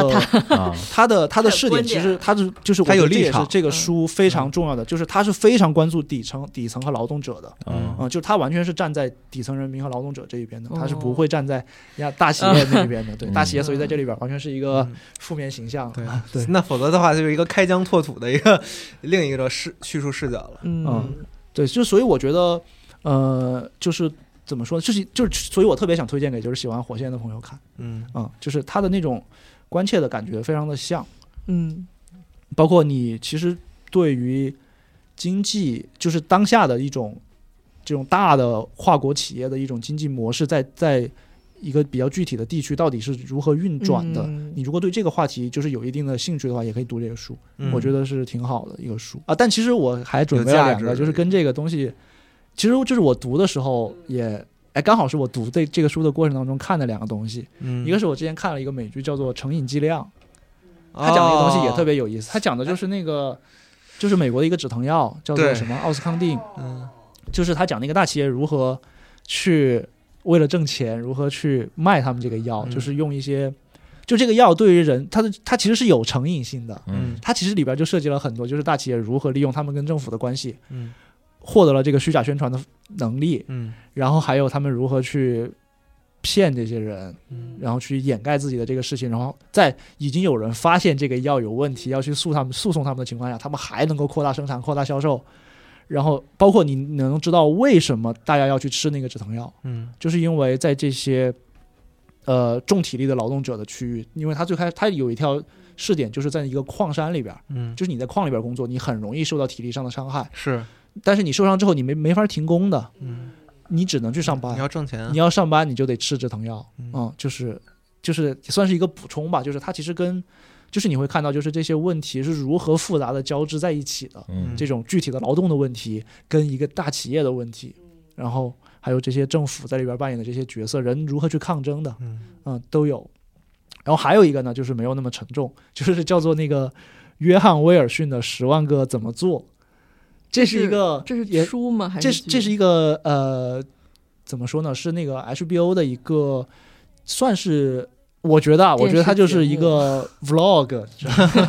就是 嗯啊这个已经出到第三季了。它是前就是最近几年都特别嗯就是口碑特别好的一个，一般会把它归归归归为纪录片，但是我觉得嗯它不像纪录片，是因为它完全就是就是它是把所有的呈现的东西就是锁定在。这个主角，主角就叫约翰威尔逊，嗯他自己就自我暴露说，我就是一个拍视频的人。然后呢，他每一期就会有一个主题，嗯他一般他就是在他的故事基本都是从纽约开始的，就是纽约里边的生活。比如说，他每一期的主题就就是一些很很怪的一个小事儿，比如说这一期的主题就是如何找公共厕所，就是他先哦跟你说，哎，这个嗯纽约好像上厕所很难，嗯于是呢，我就嗯我就拍我就做这么一期视频来讲我怎么去找厕所。但是你会发现这个事儿会发散，就到最后就是嗯会发散到各种各样的东西上面去，就是可能就是它不是一个完全严格严格的按照就是如何找厕所 A B C D 这种方式去走的，它是嗯我先去找厕所，然后我就想去了解这公共厕所的一些情况。哦然后后来我就发现，哎，这个厕所，那嗯它就是，比如说有没有什么生产啊，或者还有之前有一个什么视频啊，嗯就是有一个什么马桶里边喷很多那种就是啊粪水出来，那个东西啊怎么搞出来的呀？就是它就会发散，它就会走跳偏跃了呃。啊对，以以一个小的切入点讲对，一个，它是其实是一种讲一比堆比较幽默的一个片子。但是嗯我为什么会就在这儿说这个呢？是因为我当时看这个约翰威尔逊第一季的时候，我就有一个很深的一个感触，就是我觉得他给我呈现了一个我在电视剧里边儿在嗯不会看到的一个美国的形象，嗯就是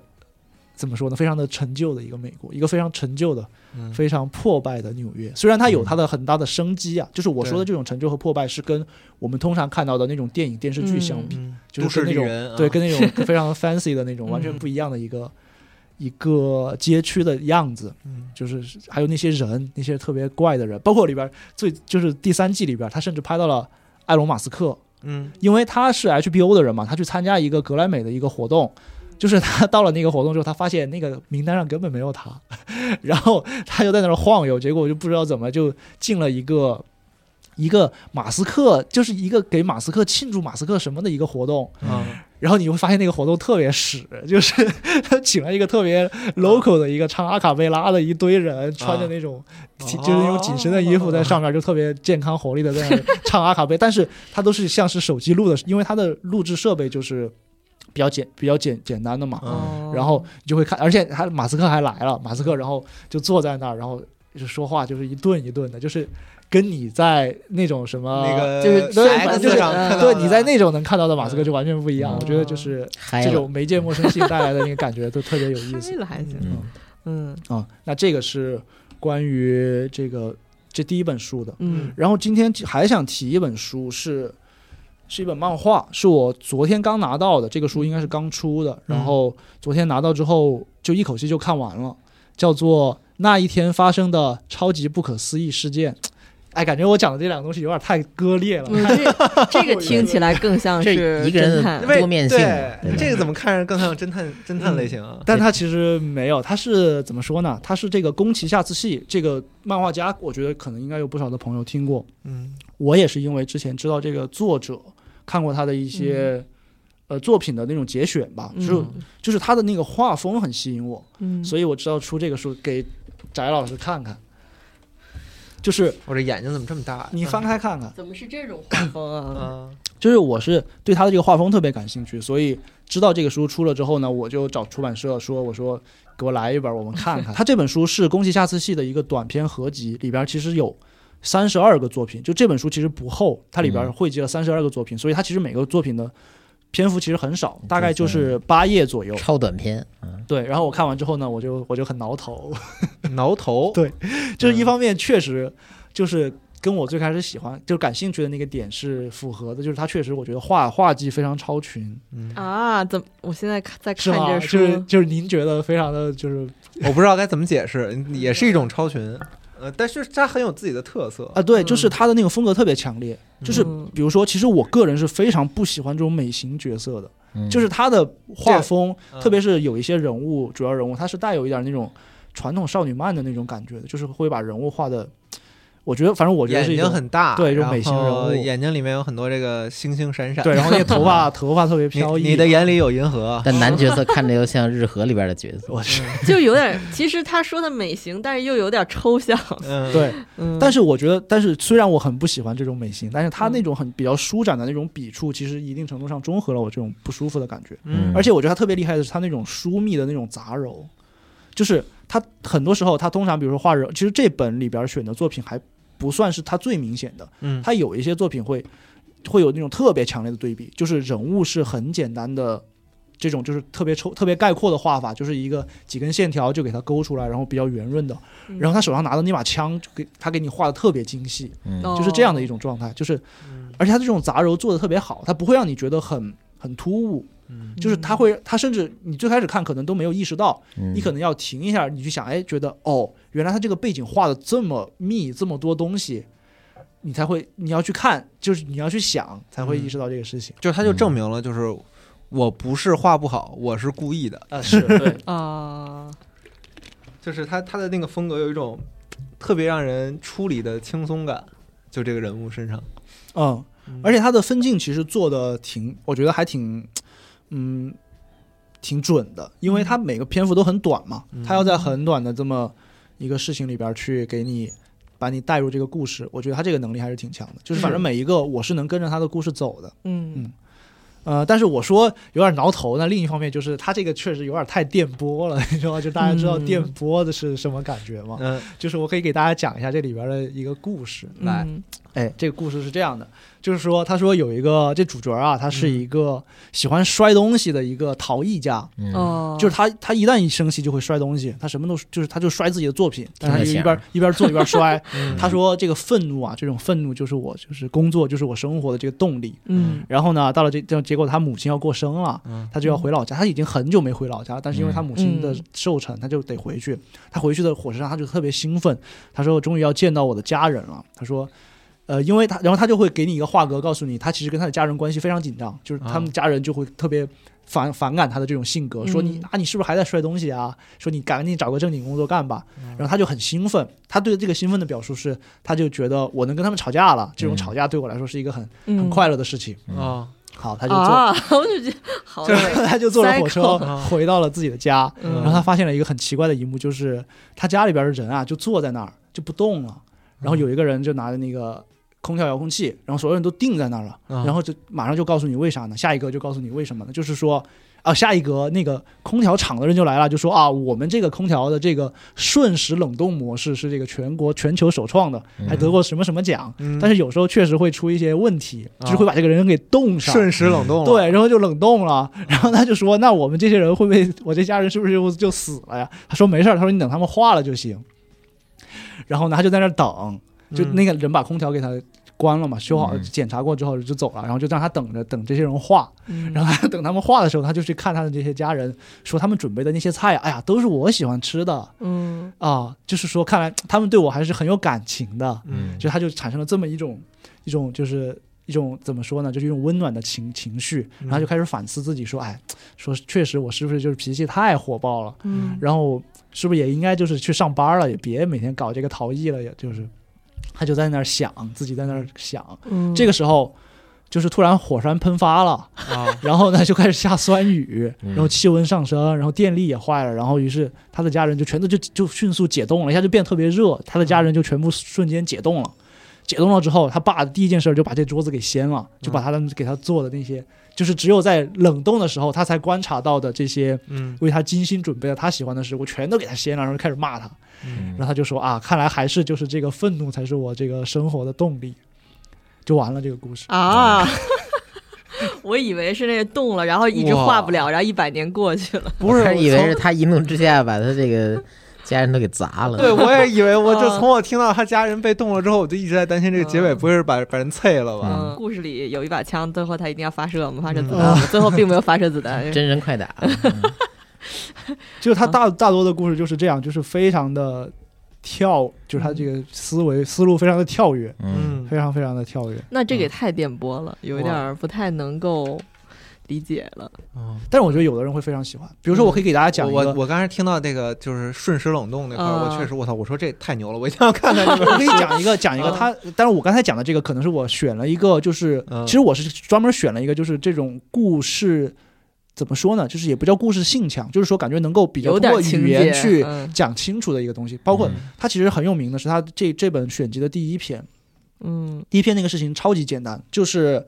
主角他去养老院看他的妈妈，就一嗯第一个画格就是他妈妈说说时间也差不多了，你该走了吧。然后呢，他就去，然后马上他就去跟医生见面，医生就劝他说说你应该多来看看你这个家里边这个老人啊，说他嗯是就是年纪这么大了，嗯，说需要有人在身边就是关心他，但他就说说哎我工作太忙了，确实没办法，于是他就坐船就走。然后呢，这个时候呢，镜头又切到他母亲那儿，他母亲就发现，哎，说他没带电脑，说哎呀，说这个孩子就是记性不行啊。嗯然后呢，这个时候他的母亲就拿起那个电脑，就开始原地转转转，你知道吗？就是那个扔扔铁笔、掷铁笔，嗯你知 道吗？就转哦转转，然后就把那个电脑给掷出这个窗户，嗯嗯然后那个电脑就飞向那个男主角，男主角在那个船上还望着这个养老院呢，然后嗯发现一个电脑，然后就发嗯飞街过来上就啊，空手入白刃，叭就把他给砸倒在地上，但是电脑也没坏，嗯哦然后就相当于他母亲就把那个电脑通过这种方式传递给他，然后这个故事哎就结束了。搞一下漫画日 和，跟那就个是，但是你你去看他的，他他但但是，就我这么说，你觉得是一个非常 不是你这么说，我觉得挺好看的，但是我就他爱看这种。但是你看啊他在这个非常短的篇幅里边，他会在后边三页，就这这个漫画总共应该就只有八页吧，七八页，他最后会有三页去画那个电脑砸到那个男主角，然后到他躺在地上，嗯然后接住这个电脑的这个过程，嗯就是他要把你带到那个人物的那个感受里边去。嗯嗯，就是就是他搞了一个特别怪的一个故事，就是哦而且他那个母亲那个形象也画的特别有意思，就是呃，可以给翟老师看一下，让他形容一下。我刚才看啊，这这是是这个，这是他母亲，就是像一个不知道、哦像一个水 果，啊，像一个青椒，嗯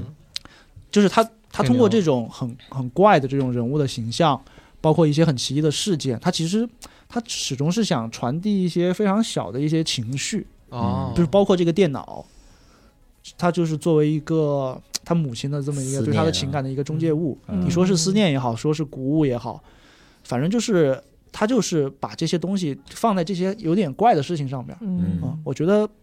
嗯，可能会还是有一些偏，就是虽然有一些你可能确实 get 不到，就是觉得，嗯呃，就是呃但是还有一些还是有很多小的地方你是能理能够有所感触的。嗯你不是看说过漫画太郎的作品吗？没看过，漫画太郎他画那地狱甲子园什么的，基本就是像你刚才说的那些情节都有，只不过就完全剔除了这个呃情感渲染， 哦完全的是我混去混沌的就表 达。我去嗯，然那后我再感觉我他更那更想看。对定位是搞笑漫画，回头我给你截几个图，你就知道那大概是什么调性哦作，品明了。白明白。嗯嗯，哦，他那他这个就是他其实看起来有很多那种无厘头的这种，就是极端夸张、极端幽默的这种嗯情节，但是他还是会去表现他的那个情绪。嗯，就是很嗯一些很细微的情绪。它其实有一个特别有名的一个篇目，但是这本里边没有收录。嗯就是它那个篇目是那样的，就是，呃，就是那个有一个上班族，他太太生病了，嗯然后呢，他每天工作压力特别大，于是呢，有一天晚上他就，他就脱光了，像个猴子一样。就就在那个各房房屋，就是那些平，因为日本不都是那种比较低矮的房子嘛，嗯他就在那些房子上到处翻滚，嗯就是特别的矫健，特别的灵活，就像是就像你在天上飞一样，就像有一种那种失去重力的快感。他就花了很多格去描绘那个人的这些动作，这些他在这个房屋上穿行的这种这种畅快的感觉，嗯他通过他的画面非常直接的传达给读者。嗯然后他最后就在这种快乐当中，他就最后就就在街上就睡着了。嗯然后下一个镜头就是第二天，他太太，然后就发从窗户往外看，发现所有人都在围观他，说他没穿衣服，然后就躺在那个地上，把人家的花盆都搞得乱七八糟的。就是他的这种喜剧是还是有一些，就是那种，就是比如说我刚才说的这个，其实就是有一种挺悲伤的一种情绪在里边的，嗯就是因为他想要疏解他的压力，嗯他其实通在这个漫画里边，他实际也疏解到了，但是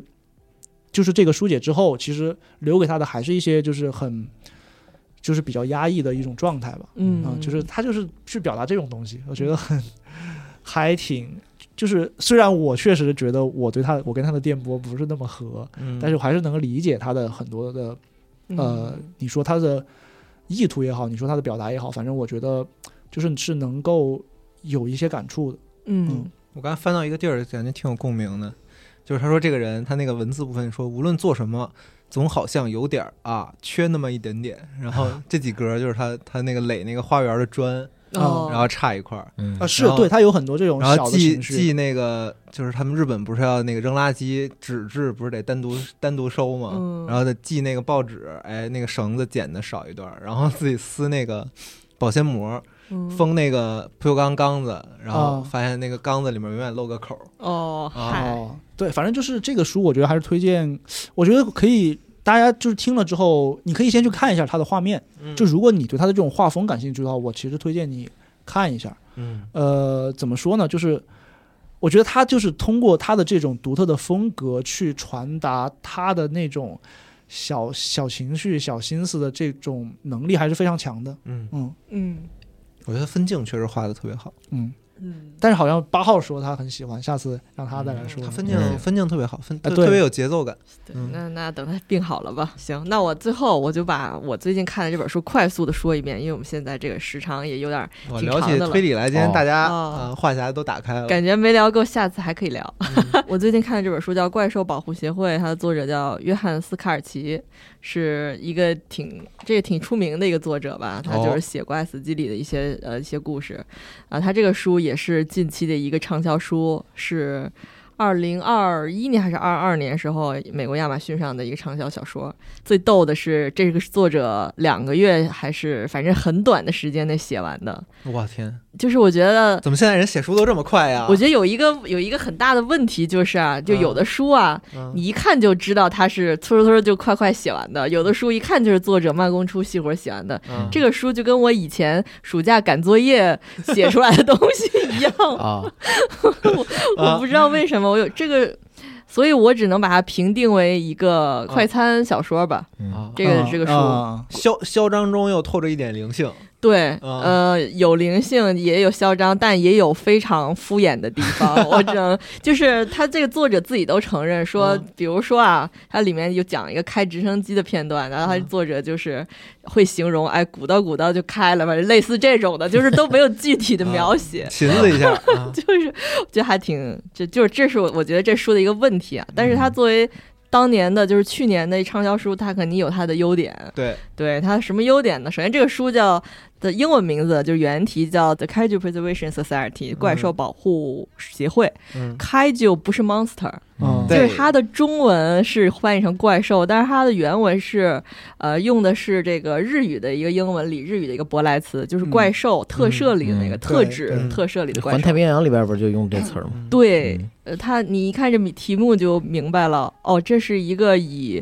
日本特摄的怪兽为线索的搞笑科幻小说。所以他真的有个哦保护协搞笑会的对对对，啊，呃，具体讲了一个什么故事呢？我可以快速的讲啊，就这个书太快餐了。我讲这个故事的引子大概是这么一个意思：男主男主叫杰米格雷，呃，是一个一开始他是一个 App 的一个高管，嗯他的那个在从事那个就是工作的那个公司叫美食新语，是一个类似饿了么一样的那种 app。嗯然后完卖点了，白人饭，对啊，然后就是有一天他老板跟他说：“哎，来我办公室开会。”那就进去了，说：“哎呦，老板是不是找我这个啊？说说最近几年的工作啊，给我升职加薪啊， 嗯当上 CEO 啊。”嗯结果老板说：“啊，咱们这个公司啊，就是我给你一个选择吧，因为咱们这个公司是一个饿了么嘛，这个咱们快递员非常重要，从今天开始你去当快递员吧。哦，然后那个，然后那个男主说：“我我这挣的博士学位，我芝加哥大学博士学位，你让我当快递员，你疯了吧？我不干了。”然后男主就走了，他就巨生气。但是疫情爆发了，然后男主就是没有工作，然后也我找去不着工作我，操，这么紧 扣，然还有后 没有就是钱交房租了，嗯就是怎么也找不着工作，就是走投无路了。 嗯，最后就说：“那我当快递员吧。”然然后就回到他们那饿了么那儿当快递 员。啊然后我觉得这已经非常扯了，但是嗯这还不是这个故事的开开真正的开头，真正开头是男主是那个博士论文写的是关于这个雪崩，就是反乌托邦小说这那个的。啊，嗯，你想一说到雪崩，就是那个咱们都很熟悉的这 啊个赛博是朋克小说对，那里头就是快递员嘛，啊，他就。总觉得自己跟那个雪崩有点联系，所以这个书里一开头就在反复的在 Q 雪崩和迪尔·斯蒂芬森。然后有一天，这男主去送快递，就是就是叮咚上门儿，然后有一个人说：“你的武士刀呢？”然后男主一听，我、终于遇到懂我的人了， 我去，就是我送了这么多天的快递都没有人懂我这个雪崩的梗。我的然后天，有一个人说，就说那个那个买买东西的人就说你那武士刀呢？然后男主巨高兴，就要跟那人狂聊天，然后聊着聊着，然后那就是聊了老多嘛，最后发现可能以前还有点认识吧。那人说。这样吧，你这么高学历，你还搁这儿送快递？嗯我这儿有一个职位，你来不来？然后那个男主说你什么职位？然啊后那人说我不能告诉你，反正我们就是个动物保护组织吧，但是你也别多问。皮特， 类似类似，反正就是说你别问，你想，反正你现在就是给你好多钱赚，然后又给你房租补贴这那个的，啊比你送快递强，你来不来？嗯然后男主说：“那我来吧，我不送快递了。嗯”就把他，所以这个陌生的人就把他带到一个叫做怪兽保护协会的地方。哦他这个、我打断一下，协会就是所以其实前面那个送快递那一堆对事 儿，根本嗯对对这个故事没有任何影响，对吗？这差不 多，差不多。嗯啊完了以后，